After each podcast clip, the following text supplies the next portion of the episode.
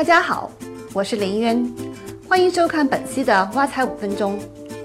今天我们来聊一聊基金投资中的一些小技巧。一九九一年七月，中国推出了第一支基金——朱信基金，当时的规模只有六千九百三十万元，而现在中国最大的公募基金天弘基金，也就是余额宝，规模已经达到了一万亿元。根据统计。市面上的公募基金已经接近四千多只，这比二十年前基金刚刚进入中国时已经翻了接近五十倍。在如此众多的公募基金中，我们首先要进行信息获取和产品选择，接下来是业绩跟踪和止盈止损方面的操作。这对于非专业投资人来说，难度肯定是很大的。盲目的选择一只基金，在风险和时机把握不准的时候进行买卖。往往会带来巨大损失。那么，非专业投资人该如何更好地参与基金投资，打理好自己的财富呢？目前比较适合我们普通投资人的投资方式叫做基金定投。基金定投是定期定额投资基金的简称。这里有三个固定，就是在固定时间以固定金额投入到固定的基金当中。在选择基金定投时，一般来说，投资股票型基金的效果肯定是最好的。比如，你在挖财宝设置每个月一号投五百元到一只基金，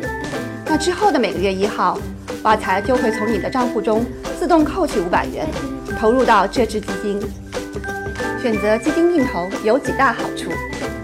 首先，基金定投是一个自动投资计划，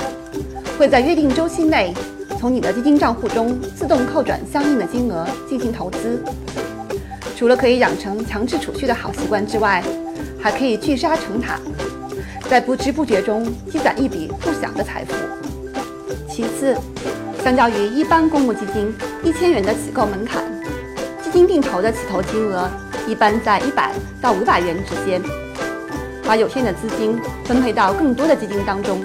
能够更加有效地分散风险。这也就是我们通常所说的，不要把所有鸡蛋都放在同一个篮子里。最后，由于基金定投是在固定时间进行固定金额的投资，主要采用的是分批买入的方法，可以避免在单个时间点进行买卖时受到市场剧烈波动的影响，因而更加适合非专业投资人进行长期投资。举个例子，以中证五百指数为例，这是一只高弹性、高波动的成长型指数。从两千零四年十二月三十一号到二零一六年七月二十九号，指数累计收益达到了百分之五百二十二，而同期的上证指数收益只有百分之一百三十四，并且中证五百指数在多个时间区间的波幅都高于上证指数。如果投资者具有较强的择时能力，那么他就可以进行波段操作，从而获得高于上证指数所代表的市场平均收益。相反，如果投资者不具备这样的能力，投资就容易出现亏损。但是。如果投资者选择定投，就会有意想不到的效果。比如，投资者在二零一一年一月一号开始定投跟踪中证五百指数的广发中证五百连接 A 基金，选择每个月一号扣款，定投金额为一千元。虽然当时的中证五百指数处于相对高点，但截至二零一六年七月二十九号，定投总收益率为百分之三十四。而同期的中证五百指数却下跌了百分之十七，定投相对于目标指数的超额收益达到了百分之五十一。由此可见，基金定投是一种风险分散、投资收益较为稳定、适合非专业投资人的投资方式，同时还能每月强制储蓄，培养长期投资的理财意识，巨做月光族。那么，我们如何进行基金定投呢？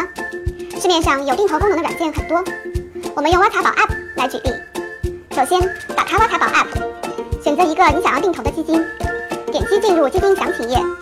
然后在详情页里设置定投金额、定投周期和定投日。其中，定投周期有每周、每双周和每月三个选项。设置完成后，挖财就会按照你的选择，从绑定的银行卡里自动扣款进行基金定投啦。之后，如果你想查看定投持仓，可以在我的资产里点击基金，然后在页面右上角点击我的定投，就可以看到相关信息。这样你就完成了基金定投的整套操作，是不是很简单呢？感谢收看本期的挖财五分钟，我们下期再会。